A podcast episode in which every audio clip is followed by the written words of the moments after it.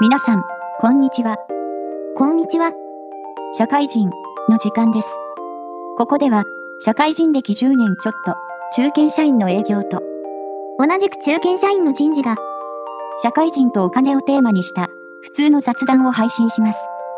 喫茶店で、隣のテーブルの雑談を立ち聞きする感覚ね。そうそう、気軽に聞いていただければと思います。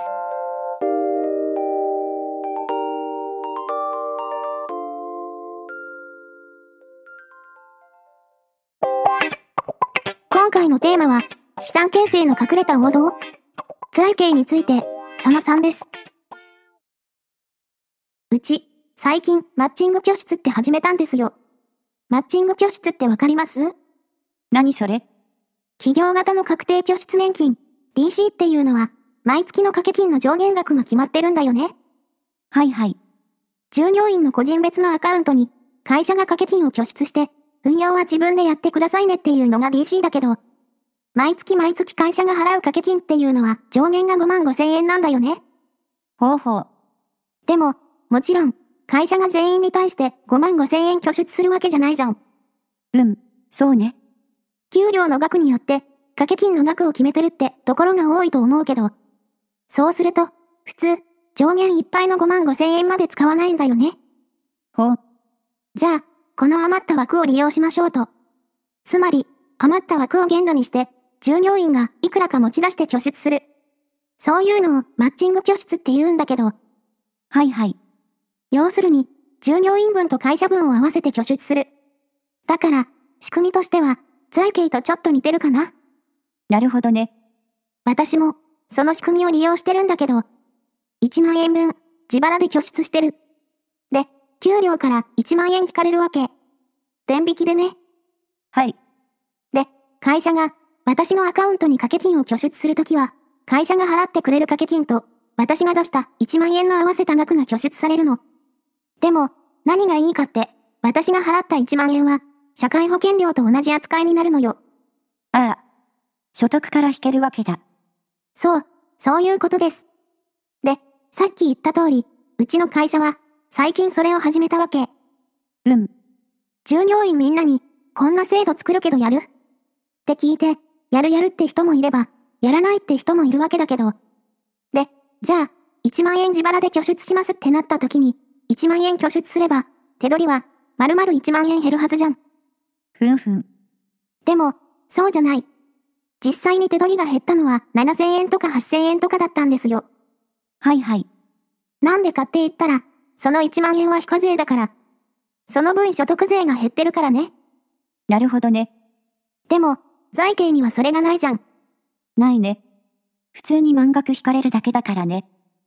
だから、マッチング拠出とかがあれば、老後の資産形成って意味では、DC の方が優秀だよね。まあ、イデコでもいいね。そうね。じゃあ、両方やるのはありだね。財形はやる。マッチング拠出があればそれもやるし、イデコもやる。そうだね。まあ、用途に合わせて使い分けるのがいいと思う。まあ、一旦全部やってみるのもありだよね。生活できなくなっちゃわないほら、額を最低にすればいいんじゃないとりあえずやってみて、後でいじればいいんじゃないかなって思う。まあ、イデコはね。もし、会社に DC とかがなければ、やるべきだと思う。うん、特に、所得とか収入が高ければ高いほどやった方がいいよ。そうそう。所得をいかに抑えられるか、だもんね。まあ、DC の場合は、他にもメリットがあるんだけど、それはいいや。でも、うちの会社はいちいちこういう説明しないわけよ。そういう時間を設けて、財形とはとか、イデコとはとかやらないわけね。財形とは、とかも教えてくれないんだ。興味あって聞けば、もちろん教えてくれるけど。別にやってない人もいるしね。うちの会社だと半分以上やってないんじゃないかな。まあ、イデコとは、は説明しなくてもいいよ。会社、関係ないからね。イデコは個人型だからね。ただ、教えておいた方が、その会社の人間を幸せにできる可能性があるわけじゃん。そうだね。別に、みんながやってるからって困るわけでもないじゃん。だから、会社が教えてくれてもいいのになーって、やってる今は思う。でも、大きい会社はやってるのかなやってるかもね。研修とかで、こういう仕組みがありますとかやるやらないは自由だけど、こういう風になってますよ、みたいな。どうなんだろうね。でも、企業用の DG については、いろいろと縛りがある。縛り今のところは全部努力義務だったと思うけど、例えば、従業員の投資教育しなさいとかね。そういう義務がいろいろ課せられたりするけど、財形にはそういうのはないだろうね。うん、 DG の場合は、老後の資産形成っていう、重大だね。そう、重大な問題に関わってくるし。ぶっちゃけさ、普通の人に運用しろって言ってもきついじゃん。まあわかんないしね。何をどうするのって。うちの姉の旦那さんの会社に、割と最近、DG が入ったらしいんだけど、ほう、なんだかよくわからないから、とりあえず全部債券にしておいたって、うちの姉が言ってた。なるほどね。手堅くしとけと。手堅いけど、もうちょっと考えた方がいいんじゃないと、私は思ったけどね。割合を変えたりとかで。そうそう。債券だけじゃなくて、もうちょっとリスク取っていくとかね。厄介なのはさ、おすすめの商品なり、割合なりはあるわけじゃん。あるね。でも、当然減ることもあるわけじゃん。目減りしているなと。そういう時に許容できない人もいるわけじゃん。いるね。いっぱいいる。問題はそこなんだよね。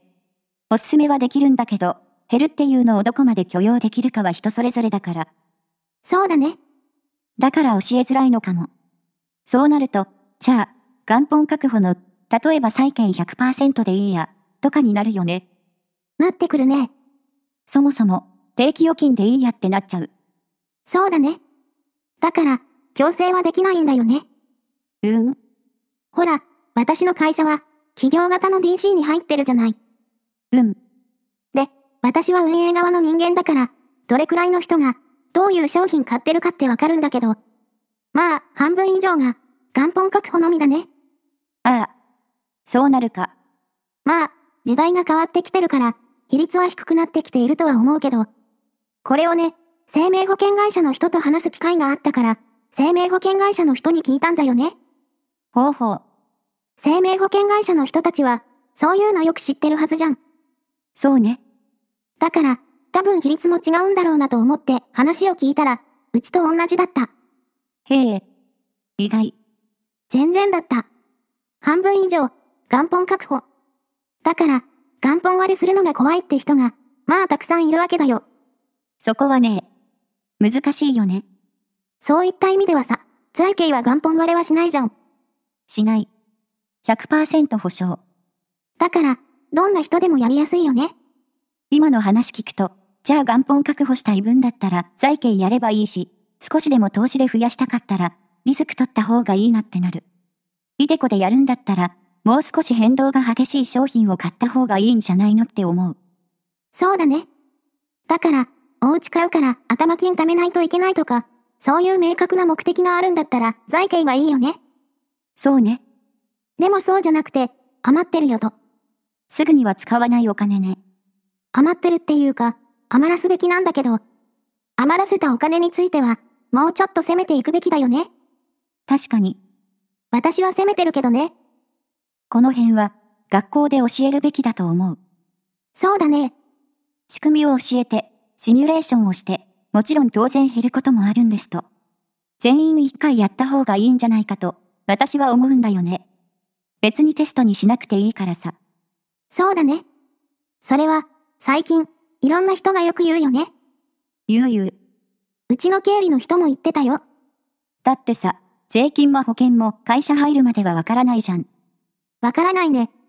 何にも、私たちは、妙に詳しいけどさ。調べるからね。そうね。